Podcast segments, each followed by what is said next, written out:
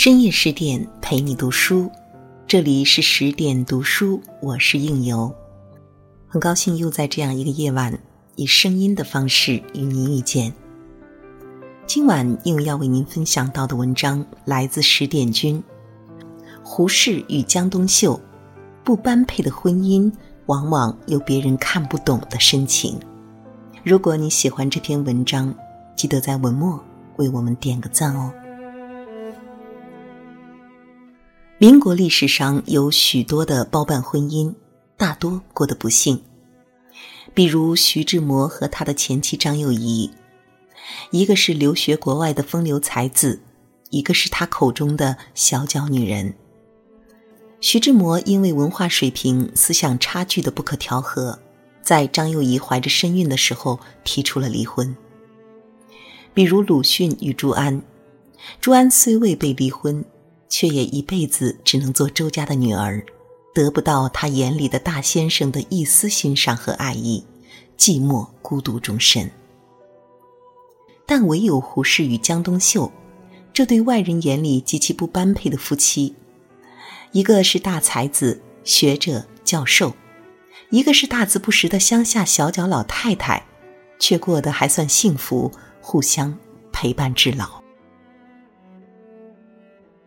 外人都说江冬秀是一位虎妻，嗓门大，脾气暴躁，所以才把性格柔软的胡适管得死死的。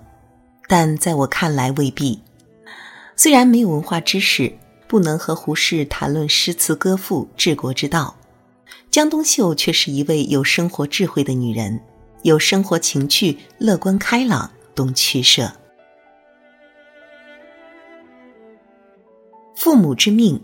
媒妁之言，胡适与江冬秀的这段婚姻完全是双方父母的意思。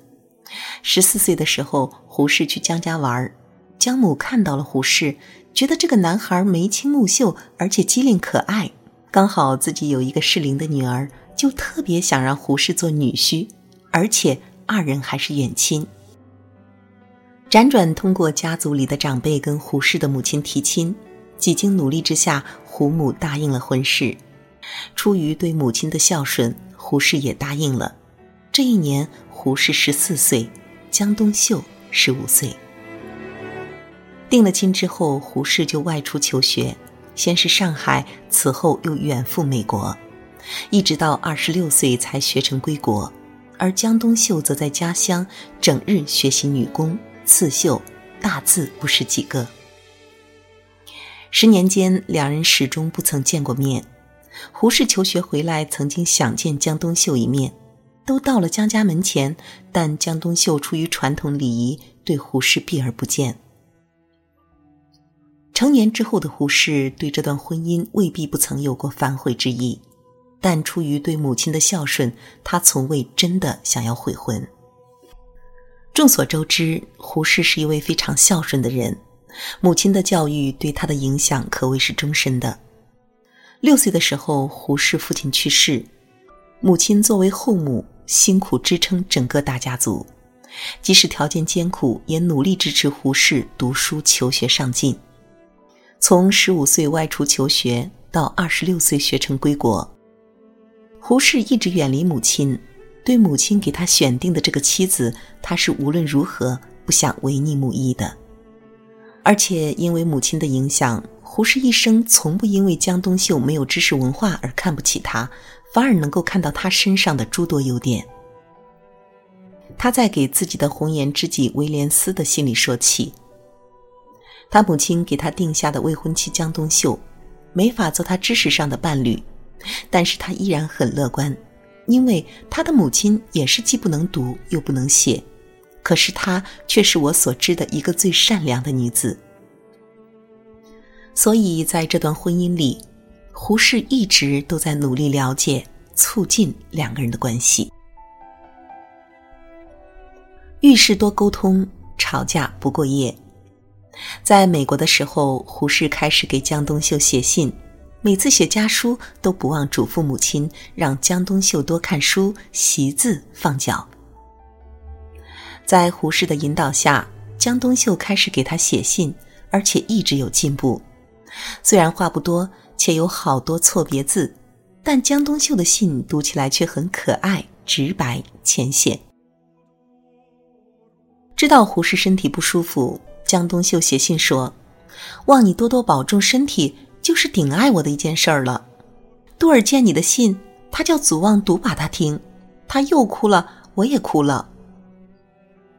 胡适生病，他关怀的写道：“我今天听他说你今天不很好，我心里好比刀割一样。”胡适很喜欢江冬秀给他写信，一直催他多写。有一次胡适生病了，这时接到了江冬秀的信，心里很高兴，写下了“病中得他书”。不满八行字，全无紧要话，颇使我欢喜的诗句。收到江冬秀寄来的照片，胡适也很兴奋，在背面题诗，表达了对归国之后田园生活的向往。僻园可十丈，种菜亦种酒。我当受君毒，君为我具酒。何须照女色，勿用前人否？此中有真趣。可以受五母。江冬秀一生都不吝啬于直接表达对丈夫的关心和关爱，这样直白朴素的感情其实是很动人的。胡适写信提到他们的结婚纪念日快到了，江冬秀收到信后感触多多，回信说：“我看了你的信，你知道我今晚心里怎么样？”离十年的结婚纪念日不远了，我想啊，今年你在京，我们好好的请点朋友来吃酒饭，热闹热闹。我们亲密一下，回复十年前的欣慰，你可赞成吗？这个时候，江冬秀已经三十五岁了，还有这份兴致，实在是难得。胡适与江冬秀夫妻相处中有一点是非常好的。就是凡事都能敞开来谈，保持沟通。纵然是吵架，也比冷漠要好。印象深刻的是，江冬秀因为不满胡适给徐志摩和陆小曼做媒而大发脾气，说了很多过分的话，比如“你们都会写文章，我不会写文章。有一天，我要把你们这些人的真实面目写出来，你们都是两个面目的人。”几天之后，胡适启程去俄罗斯，在旅途上，或许是距离产生了理解，或许是开阔的景色让他胸怀变得浩荡起来。胡适给江冬秀写了一封信，说：“今早睡不着觉，想到我们临分别那几天的情形，我忍了十天不曾对你说。现在想想，放在心中倒不好，还是爽快说了，就忘记了。”我不愿把这件事长记在心里，所以呀，现在对你说开了，就算完了。你知道，我这个人最难过的是把不高兴的事放在心里，现在说了就没事了。遇事选择沟通，就是一种负责任的态度。多少婚姻其实毁在了双方的冷漠中。大事上有原则，能坚持。虽然没有读过书，但遇到大事，江冬秀是很有原则的，而且他很理解胡适，能站在胡适的角度考虑问题。书籍是胡适的命根子。抗日战争期间，胡适在美国担任大使，江冬秀一人在国内带着三个孩子逃离北平。兵荒马乱之中，也始终带着丈夫的几十箱书。正由于她的努力，使胡适的藏书在战乱中得以保全。后来，胡适在给他的信中感激说道：“北平出来的教书先生都没有带书，只有我的七十箱书全出来了，这都是你一个人的大功劳。”她深知丈夫的价值，了解他的兴趣爱好，并予以支持来体现对他的爱。比如，他不赞成胡适当官。胡适一生做过许多事，学者、教授，国家危难之际也当过政治家，但他一生都没脱离学术的正轨。抗日战争期间，蒋介石请求胡适担任驻美大使，国难当头，胡适本来不愿意，纠结很久才答应。江冬秀对此大加反对，写信劝胡适不要答应，还自责说：“我恨自己不能帮助你助一点力，害你走上这条路上去的。”胡适跟他保证，战争完结时，我一定回到我的学术生活中去。他才理解了胡适。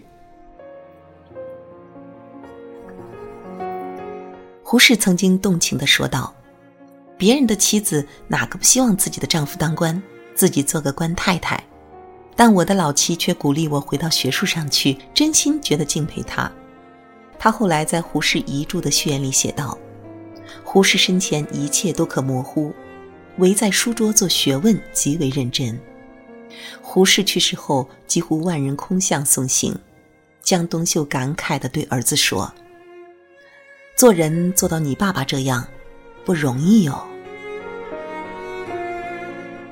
在大事上，江冬秀与胡适三观一致，这应该是他们婚姻的基础。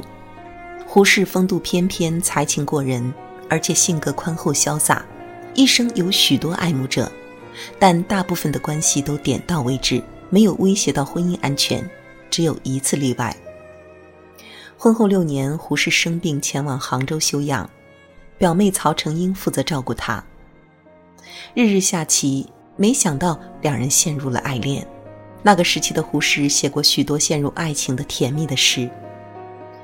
胡适写文说，那是他一生中最快乐的一段日子。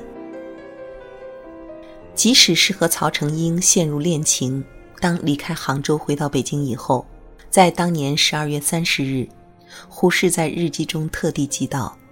今天为我和东秀结婚的第六个周年，他们的结婚纪念日，他不曾忘记。这样的心思放在现代社会，很多男性还不一定做得到。对待丈夫与众多红颜知己的关系，她也处理的比一般女子理智。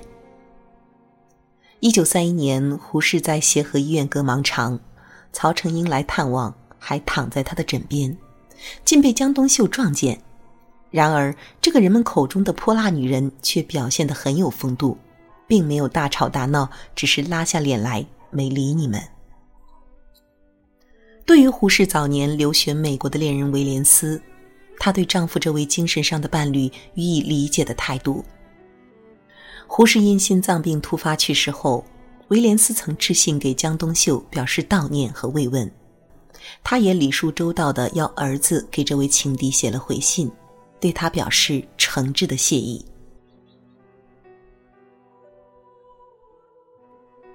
江冬秀虽然识字不多，但是生活能力却很好。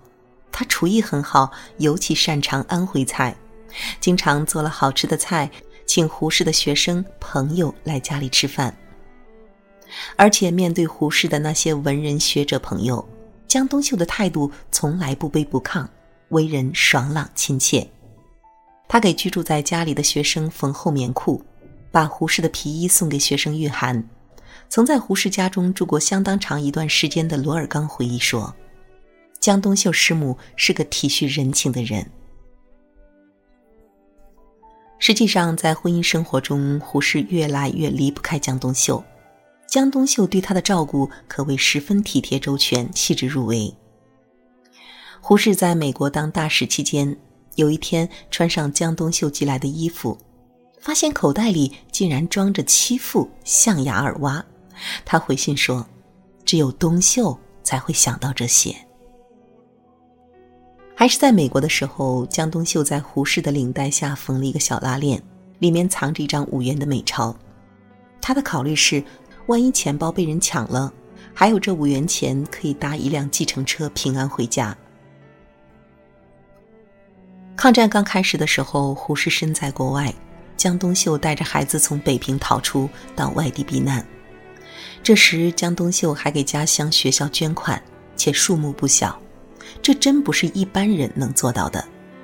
江冬秀这样的女人，有点像鲁迅笔下的地母形象，坚强、乐观、接地气，绝对是会与你患难与共的人。一九六二年，七十一岁的胡适因为心脏病突发去世，江冬秀痛苦不已，打了两针镇定剂才稳定下来。江冬秀一直生活到八十五岁，算得上高寿。这一对外人眼里最不般配的夫妻，一个是留美归来的博士，新文化运动的倡导者，终身提倡自由；一个是嗓门大、脾气暴躁、大字不识的安徽乡下女人。许多人看这段婚姻，觉得江冬秀配不上胡适，因为他们的不般配，世人甚至把胡适的小脚夫人。列入民国史上的七大奇事之一。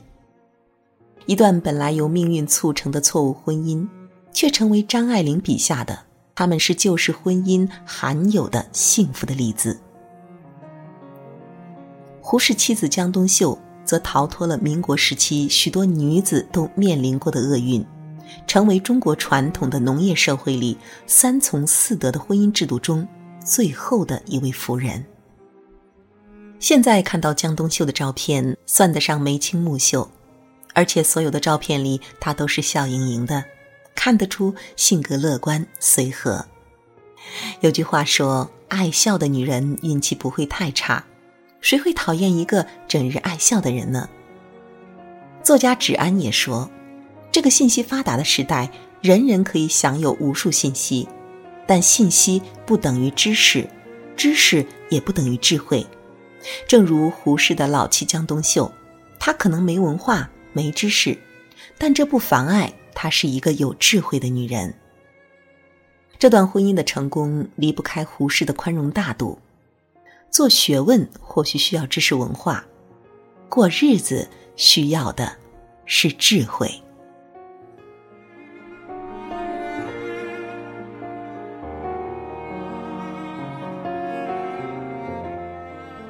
今天的文章就分享到这里，感谢您的守候与聆听。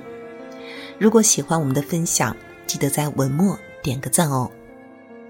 更多美文，请关注我们的公众号“十点读书”。如果你喜欢应由的声音，或者想和我有更多的交流，也可以关注我的微信公众号“聚听”，相聚的聚，听见的听，或者是华夏故事的全拼，就可以搜索到我。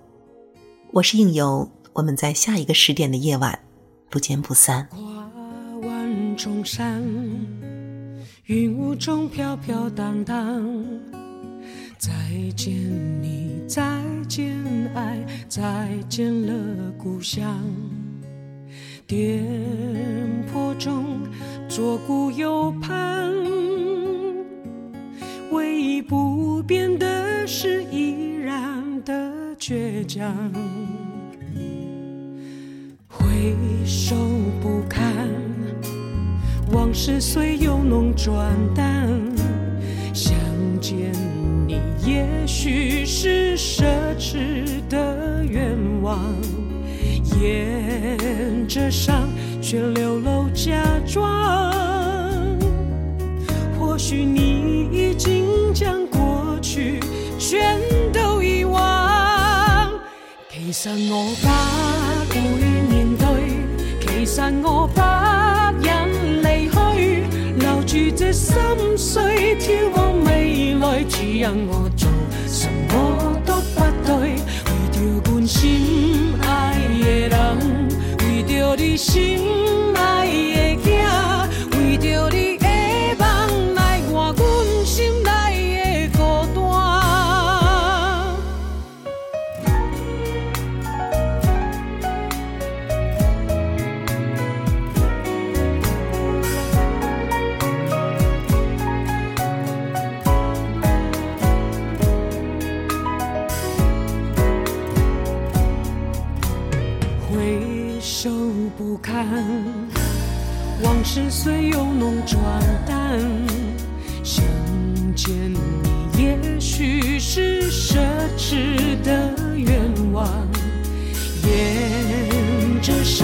却留